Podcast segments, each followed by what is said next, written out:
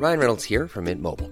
With the price of just about everything going up during inflation, we thought we'd bring our prices down. So to help us, we brought in a reverse auctioneer, which is apparently a thing.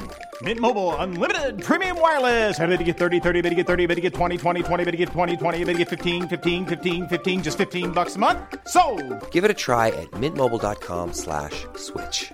$45 upfront for three months plus taxes and fees. Promo for new customers for limited time. Unlimited more than 40 gigabytes per month. Slows. Full terms at mintmobile.com.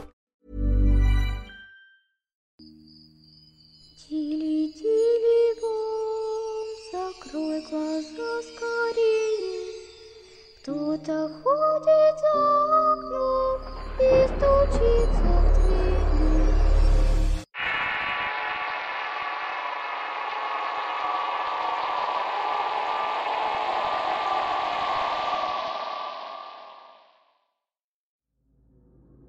Cuando la muerte llama a la puerta. Relato basado en una experiencia real. Escrito y adaptado por Álvaro Ramos. Todos conocemos a alguien que ha pasado por algún evento cercano a la muerte. La mayoría han estado envueltos en algún tipo de accidente o enfermedad.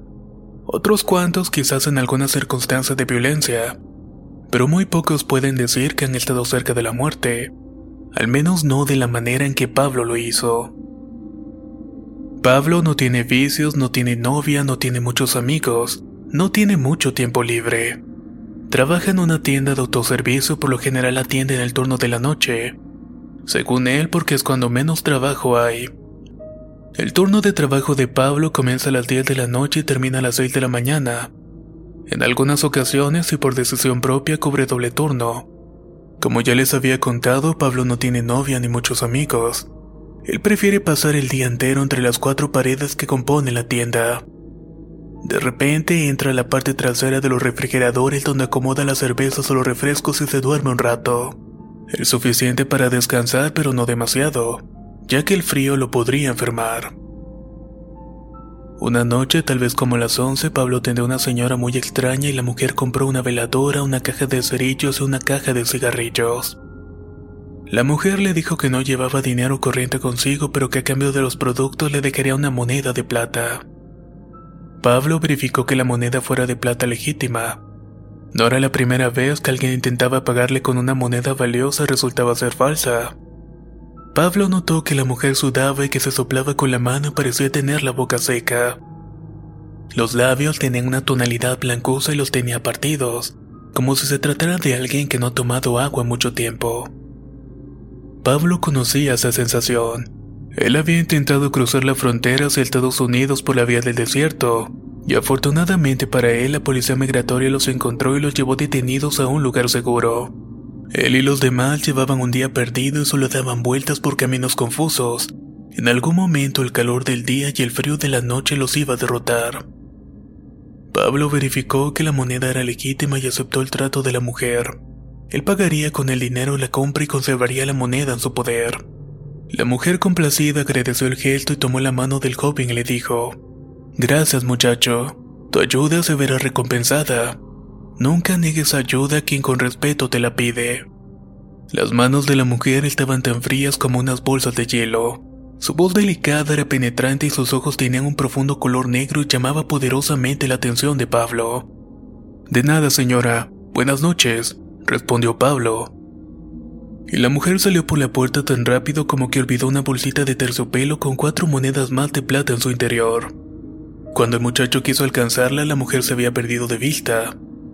Bueno, a lo mejor y regresa. Ya si no, pues lo tomaré como mi aguinaldo adelantado, se dijo a sí mismo. Esa noche tuvo dos clientes más. Un hombre totalmente borracho que por la ventana de servicio le pedía cervezas, a lo cual Pablo le respondió que ya había pasado la hora permitida para vender alcohol.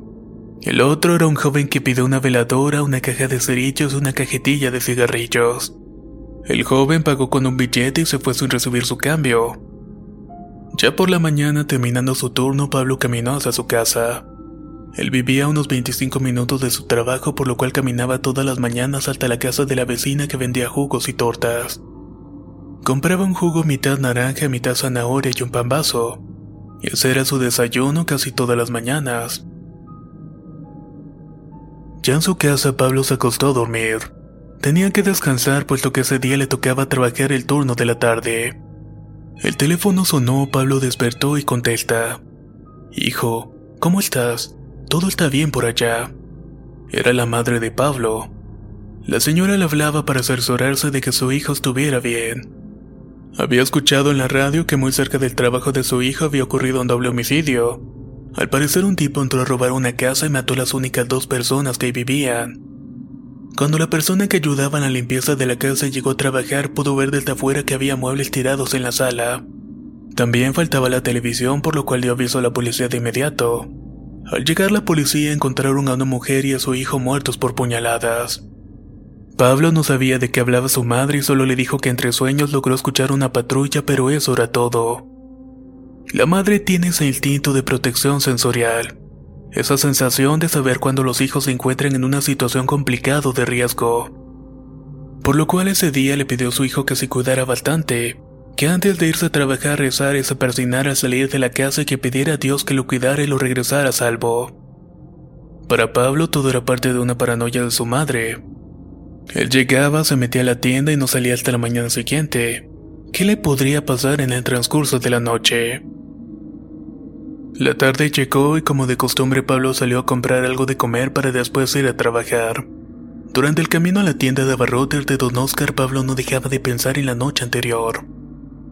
Mientras él trabajaba, una mujer y su hijo morían a manos de algún maleante.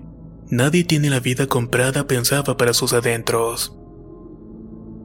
Don, deme mi calaverita. Fueron las palabras de una bruja y un diablo. No medía más de un metro de estatura y como buenos entes del mal que se respetaban iban acompañados de su madre. Pablo había olvidado por completo que ese día era 31 de octubre. Halloween para los que celebran esa festividad o la víspera de Todos Santos para los que celebran el Día de Muertos. En cualquiera de los dos casos el último día de octubre era una fecha importante espiritualmente hablando. Los celtas tienen una celebración pagana celebrada durante lo que ellos llamaban el Samaín o el fin del verano. Para ellos el lugar de los espíritus era un lugar de felicidad perfecta, en la cual no había hambre ni dolor. Los celtas celebraban esta fiesta con ritos en los cuales los sacerdotes druidas servían como mediums. Ellos se comunicaban con sus antepasados en espera de ser guiados en esta vida hacia lo inmortal. Se dice que los espíritus de los ancestros llegaban en estas fechas a visitar sus antiguos hogares, muy parecido a lo que en México celebramos los días 1 y 2 de noviembre, también conocido como el Día de Muertos. El día transcurrió en completa calma y tranquilidad. Pablo pudo hacer sus cosas y se preparó para el trabajo. Por alguna razón la llamada de su madre había hecho bastante eco en su cabeza. No dejaba de pensar en aquella noticia lo mal que se sentiría si algo así le pasara a su familia, además de que fue días antes del Día de Muertos. Llegando al trabajo saludó a sus compañeros con los cuales hizo un cambio de turno. Recibió el dinero de la caca y junto con su compañero de turno comenzaron a trabajar. Esa noche tenía la recomendación de cerrar la puerta temprano y solamente atender por la ventana de servicio. Era una noche con mucho movimiento. Fiestas de disfraces por todos lados, jóvenes que saldrían alcoholizados de los antros en búsqueda de seguir la fiesta. Y al ser quincena, uno que otro ladrón buscando hacer dinero fácil. Las primeras horas del turno de la noche sucedieron como de costumbre. Ventas menores, poca gente y muchas recargas de saldo para celular. Pasadas las 12 de la noche, Oseas, el compañero de turno de Pablo, cerró la puerta para evitar que los clientes o algún ladrón entrara y así solamente atenderían por medio de la ventana de servicio que estaba en las puertas. A partir de ahí la noche cambió por completo. Habrán pasado unas dos horas desde que cerraron la puerta y no había ni un solo cliente. No habían vendido nada y era algo raro para esa noche. Pablo y Oseas platicaban todo tipo de vivencias hasta que las vivencias se tornaron más oscuras. Comenzaron a contarse historias de terror como si fuera una competencia. Tenían que entretenerse en algo ya que no había un solo cliente en toda la noche. Pablo estaba a la mitad de una historia sobre un nahual que se robaba las gallinas de su abuela cuando de pronto un golpe fuerte se escuchó en una de las ventanas frontales. Rápidamente ambos fueron a ver qué había pasado y el cristal no estaba roto ni quebrado. Solo había un pájaro negro con el cuello roto en el suelo. Y ahora, ¿Qué hace ese pájaro volando a estas horas? Preguntó Seas mientras buscaba sus llaves para salir y echar el ave al basurero. Rápidamente Pablo reaccionó y le dijo que no abriera, que podría ser una trampa de algún ladrón. Pablo había visto una película una estrategia similar. Una mujer en búsqueda de venganza lanzaba aves muertas a la puerta de su agresor con la finalidad de que él saliera de la casa y le pudiera entrar por detrás. Capaz hay alguien escondido y esperando que abramos la puerta para entrar y asaltarnos, dijo Pablo. Los dos jóvenes se quedaron callados unos segundos y decidieron dejar ahí el ave y regresar a sus lugares de trabajo. Para mantenerse activos y despiertos, Oseal decidió irse a acomodar las cervezas en los enfriadores, y Pablo se puso a rellenar los estantes de botanas. Tenía la esperanza de que en poco tiempo pasaran los desvelados en búsqueda de más alcohol y comida para continuar la fiesta.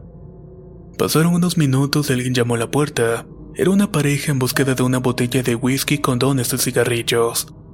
Eran sus primeros clientes en horas, por lo cual Pablo los atendió de inmediato. Al entregarle sus cosas, Pablo notó que afuera todo era oscuridad. La luz de la lámpara de la esquina se había fundido y las casas vecinas estaban completamente oscuras.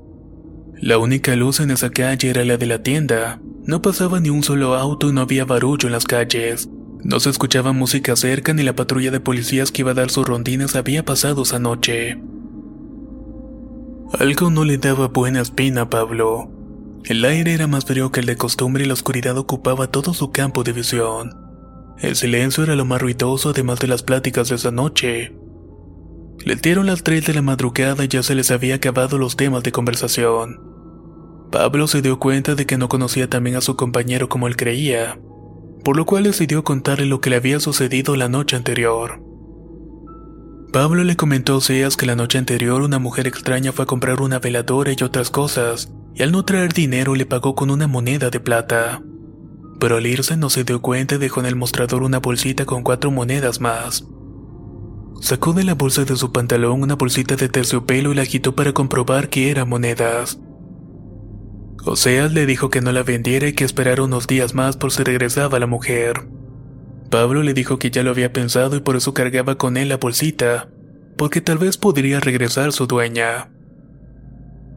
La tranquilidad de la noche les estaba pasando factura. El sueño se apoderaba de ambos y seguían sin tener un solo cliente esa noche. Pablo se acercó a la puerta y asomó su cabeza por la pequeña ventana del servicio. Trataba de ver si más allá de esa calle había algo que le indicara que no había paso, o se habían cerrado la calle por alguna fiesta velorio. No logró ver ni escuchar nada hasta que de la oscuridad y caminando a paso lento dos ancianas se acercaron a él y le dijeron, Buenas noches, joven. Buscamos la casa de la familia Torres. Pero desafortunadamente no la encontramos y sabemos que es por aquí. Venimos hace un año pero no encontramos la casa. La oscuridad no nos deja ver absolutamente nada. Pablo inmediatamente le preguntó a Sea si conocía la familia Torres que las señoras buscaban. Oseas le dijo que no y él tenía poco tiempo de vivir por ahí y no conocía a todos los vecinos. Las ancianas agradecieron la atención de los jóvenes y se despidieron. Antes de que se fueran, José les dio dos velas blancas y las prendió con un encendedor. Les dijo que afuera estaba muy oscuro y que al menos alumbraran con las velas, y que si no encontraban la casa regresaran para poder pedirles un taxi de vuelta. Las mujeres volvieron a agradecer y luego se marcharon. Solo las vieron perderse en la oscuridad con las velas en su mano. A partir de ese momento la noche cambió totalmente. Casi inmediatamente después de que las ancianas se fueron, un hombre alto vestido de traje y descalzo llamó a la puerta para preguntar por una mujer de nombre Claudia. El hombre tenía entendido que en esa dirección estaba su casa, pero por alguna razón no la podía encontrar. Los jóvenes pensaban que todo era una mala broma, la gente seguía preguntando direcciones que la gente no conocía. La respuesta de los jóvenes fue negativa y el hombre se marchó. Justo en el momento que veían al hombre alto alejarse entre la noche, un ruido en la puerta trasera de la tienda hizo estremecer a Pablo y en compañía escucharon caer varias botellas de vidrio. Inmediatamente fueron a ver qué había pasado, pero no vieron nada extraño. Las cajas de cerveza y los jugos estaban en su lugar y en el piso no había ningún líquido o restos de vidrio roto. El miedo se apoderó de ambos, ese miedo que te hace desconfiar de cualquiera, ese miedo que te recorre la espalda y te deja inmóvil por algunos segundos. Tú lo escuchaste, preguntó Seas. Lo que Pablo solamente asintió con la cabeza. Esto está muy raro. Primero no viene gente y de repente aparecen esas viejitas. Luego un tipo de traje y ahora esto. Voy a Spring is my favorite time to start a new workout routine. With the weather warming up, it feels easier to get into the rhythm of things. Whether you have 20 minutes or an hour for a Pilates class or outdoor guided walk, Peloton has everything you need to help you get going. Get a head start on summer with Peloton at onepeloton.com. Hiring for your small business? If you're not looking for professionals on LinkedIn, you're looking in the wrong place. That's like looking for your car keys in a fish tank. LinkedIn helps you hire professionals you can't find anywhere else, even those who aren't actively searching for a new job but might be open to the perfect role. In a given month, over 70% of LinkedIn users don't even visit other leading job sites. So start looking in the right place. With LinkedIn, you can hire professionals like a professional. Post your free job on linkedin.com slash people today. marcar a la policía para que nos manden una patrulla. Decía Oseas con una voz entrecortada y con las manos temblando por los nervios que invadieron su cuerpo. Oseas estaba a punto de levantar el teléfono para marcar el número de la comandancia cuando de repente volvieron a tocar la puerta. Era la mujer de la noche anterior, la que había dejado sus monedas de plata en el mostrador. Pablo la reconoció al instante y le dijo a Oseas que colgara, que la mujer dueña de las monedas había vuelto. Pablo se acercó a la puerta y preguntó qué se le ofrecía a la mujer. Ella le contestó que la noche antes ella había olvidado algo en la tienda y que lo necesitaba. Pablo le preguntó qué era lo que había olvidado para verificar que fuera la dueña la mujer contestó. Cuatro monedas de plata en una bolsa de terciopelo. Pablo se las entregó y en forma de agradecimiento le regalaron una moneda de plata. Le dijo que la cuidara bien y se dio media vuelta para marcharse. La mujer de dos pasos se agachó para recoger al pájaro que temprano esa noche había chocado con el cristal de la entrada y se había roto el cuello.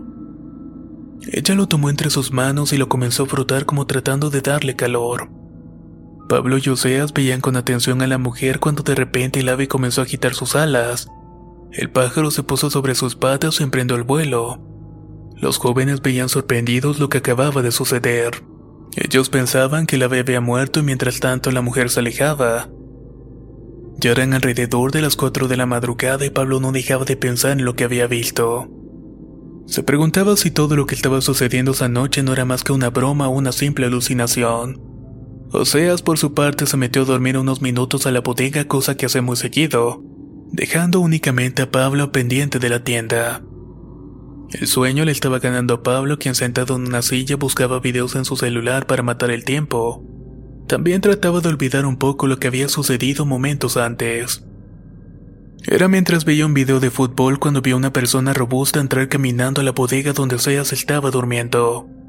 Rápidamente se paró y fue en busca del intruso con un tubo en la mano y una botella de licor en la otra.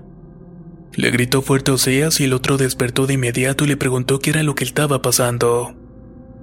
Encendieron las luces y comenzaron a buscar, pero no encontraron nada. Oseas, un poco molesto, le reclamó a Pablo por haberlo despertado, pero de repente empezaron a escuchar voces. Eran voces alrededor de ellos. Se escuchaban claramente voces de hombres y mujeres. Era un barullo grande saliendo de la parte frontal de la tienda, pero lo más impactante es que no había persona alguna. Solamente se escuchaban las voces. Pablo, invadido por el miedo, recordó la recomendación de su madre y se hincó a rezar. Rezaba lo que sabía y lo demás eran peticiones de ayuda a Dios. Oseas no perdió el tiempo y también hizo lo mismo. Juntos rezaban cada quien por su lado y en desorden. Tenían los ojos cerrados, estaban hincados a mitad del pasillo de la tienda. Temblaban del miedo puesto que las voces y los ruidos no dejaban de escucharse hasta que alguien llamó a la puerta. Pablo dio un salto y corrió a la puerta con las llaves en la mano. Invadido por los nervios no alcanzó a ver quién llamaba a la puerta. Tenía la vista puesta en el manojo de llaves surgido de encontrar las llaves de la puerta principal.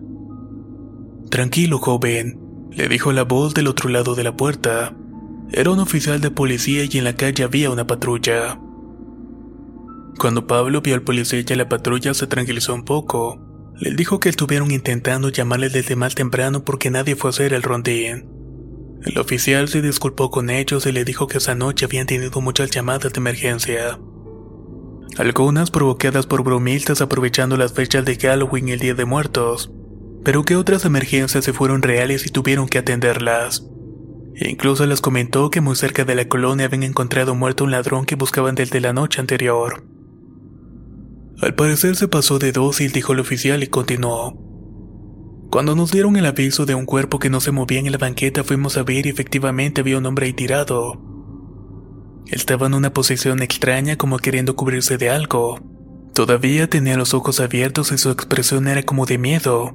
De esos drogadictos levantamos al menos dos cada semana. Ya sea porque se pasan o la combinan con algo más fuerte y ahí quedan. Ya después buscamos una identificación o algo y por los tatuajes y su credencial pudimos ver que era la persona que estábamos buscando. Por eso venimos a verlos. Sabemos que en esta parte está más solitario pues no queremos más reportes de asaltos o algo así. Realmente ya queremos descansar un poco. Pablo abrió la puerta para que los policías entraran y pudieran comprar ellos mismos unas botellas de agua y café. O sea, si Pablo le contaron a los policías lo que habían visto y escuchado esa noche, hasta que uno de ellos preguntó, ¿y la muchacha también escuchó todo eso la acaban de meter? Mientras todos se reían con un tono burlón. ¿Cuál muchacha? preguntó Pablo con un tono serio y desencajado. Las risas cesaron y el policía ya con una cara más seria dijo, la que se metió corriendo a la bodega cuando íbamos llegando mientras estacionábamos la camioneta. La muchacha nos vio y se metió corriendo a su cuarto. Todo esto mientras señalaba la bodega. Para Pablo y Oseas esa declaración les cayó como un balde de agua fría. El corazón les comenzó a latir de manera muy acelerada y se miraban entre ellos con miedo. Y cuando por fin pudieron hablar le dijeron a los policías de que no había nadie más adentro con ellos.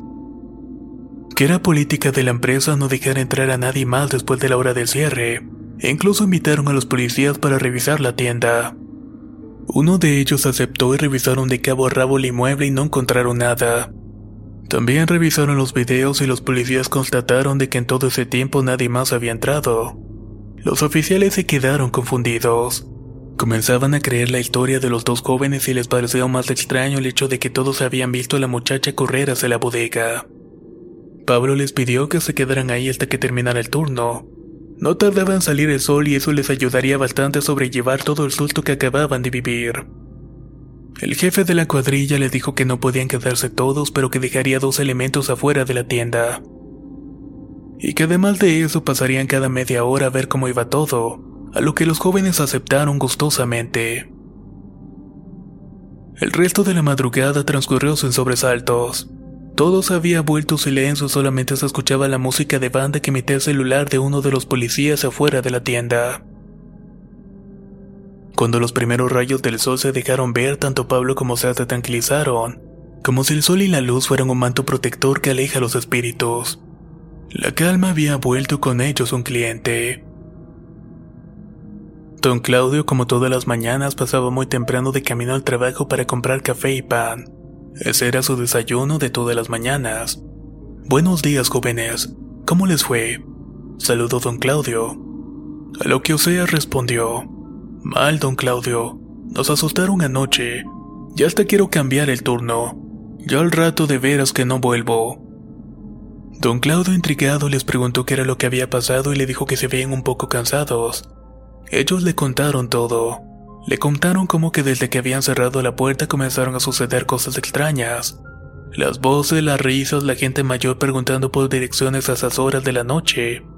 Y cómo incluso los policías fueron testigos de ver a una muchacha que incluso no existió. El viejo Claudio no pareció extrañado. Le dijo que cosas como esas suceden en esas fechas, que en esa época la puerta entre el mundo de los vivos y los muertos se abren, y que es muy difícil diferenciar quién es quién en esta vida. Les dijo que no tuvieran miedo a los muertos sino de los vivos. Les dijo que no hicieran caso al miedo porque la mente es traicionera y después de eso se despidió y se marchó. Cuando los trabajadores del turno de la mañana llegaron, Pablo se fue directamente a su casa. Esa mañana no pasó a desayunar y en cambio se desvió varias cuadras para llegar a la iglesia más cercana.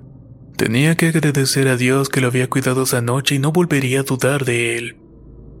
De regreso a su casa pasó a comprar a la tienda de una mujer que tenía fama de ser muy comunicativa. De esas señoras que están más al pendiente de lo ajeno que de lo propio. Pablo creía que era buena opción para saber un poco más sobre lo que le había ocurrido la noche anterior. Después de pagar, Pablo le preguntó a la mujer que si ella no conocía a la familia Torres, que se supone vivían cerca de la tienda de autoservicio en la cual él trabajaba. La mujer hizo una expresión de sorpresa. Hacía ya más de 15 años que nadie preguntaba por esa familia. Sí, claro que sé quiénes son. ¿Tú por qué preguntas? contestó con un tono de enfado la mujer. La verdad por nada especial. Ayer mientras trabajaba dos ancianas llegaron a la tienda a preguntarnos por la casa de la familia Torres, que según ellas estaba ahí pero ya no la encontraban.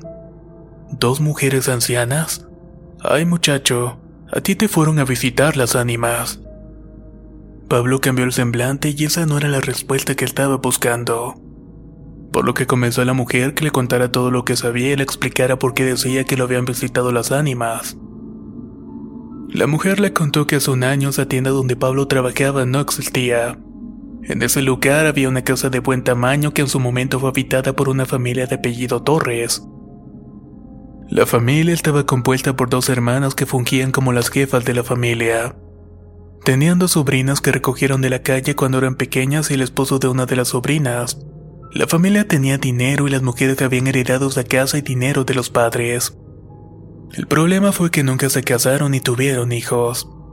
Vivían solas cuidándose una de las otras hasta que trajeron a esas niñas.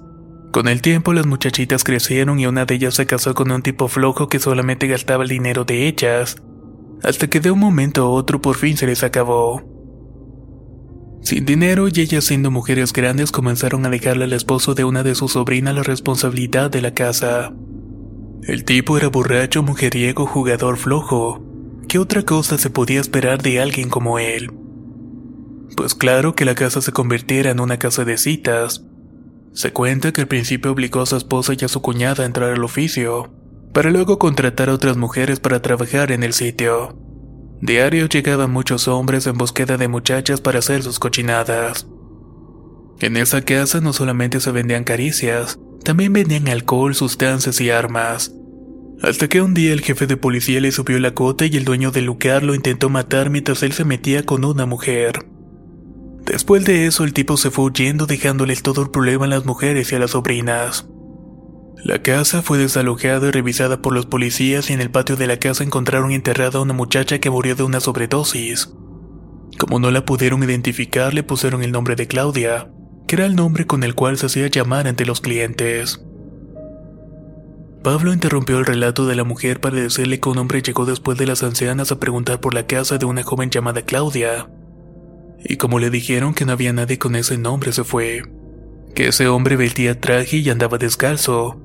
La mujer solo le dijo que posiblemente era otro espíritu visitando el lugar. En esa casa ocurrió de todo. No dudo que alguien se haya enamorado de una de las muchachas de ahí y al día de hoy sigue buscándola. Recuerda que hoy vienen los difuntos a visitar a sus seres queridos. Y pues puede ser que ese hombre que tú dices haya venido a buscar a su querida Claudia. Después de la muerte de las hermanas Torre, las sobrinas se fueron y dejaron la casa en completo abandono. Hasta hace unos meses que la derrumbaron para hacer la tienda esa. Pablo agradeció a la mujer por su tiempo y caminó directamente a su casa. En el camino compró un periódico del día anterior.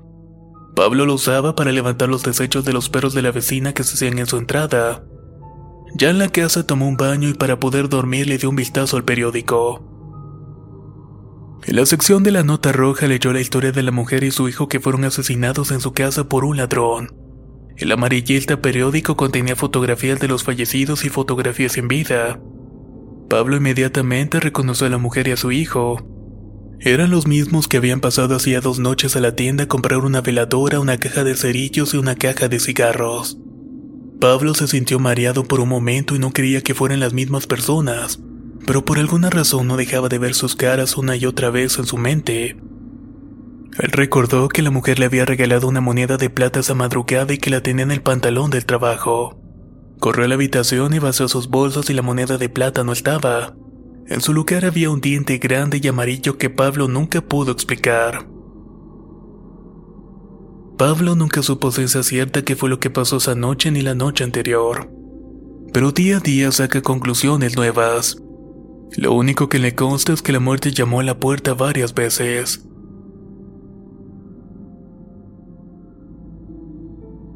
Cuando la muerte llama a la puerta. Relato basado en una experiencia real. Escrito y adaptado por Álvaro Ramos. Si quieres conocer más historias del mismo autor, te invito a visitar el enlace que dejaré en la descripción del video. Nos escuchamos en el próximo relato.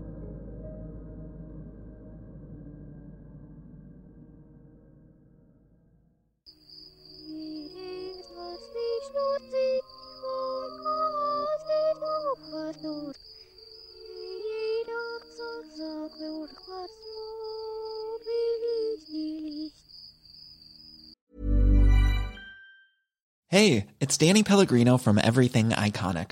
Ready to upgrade your style game without blowing your budget? Check out Quince. They've got all the good stuff shirts and polos, activewear, and fine leather goods, all at 50 to 80% less than other high end brands. And the best part? They're all about safe, ethical, and responsible manufacturing. Get that luxury vibe without the luxury price tag. Hit up quince.com slash upgrade for free shipping and 365 day returns on your next order. That's quince.com slash upgrade. Even when we're on a budget, we still deserve nice things. Quince is a place to scoop up stunning high-end goods for 50 to 80% less than similar brands. They have buttery soft cashmere sweaters starting at $50, luxurious Italian leather bags, and so much more. Plus, Quince only works with factories that use safe, ethical, and responsible manufacturing. Get the high-end goods you'll love without the high price tag with Quince. Go to quince.com/style for free shipping and 365-day returns.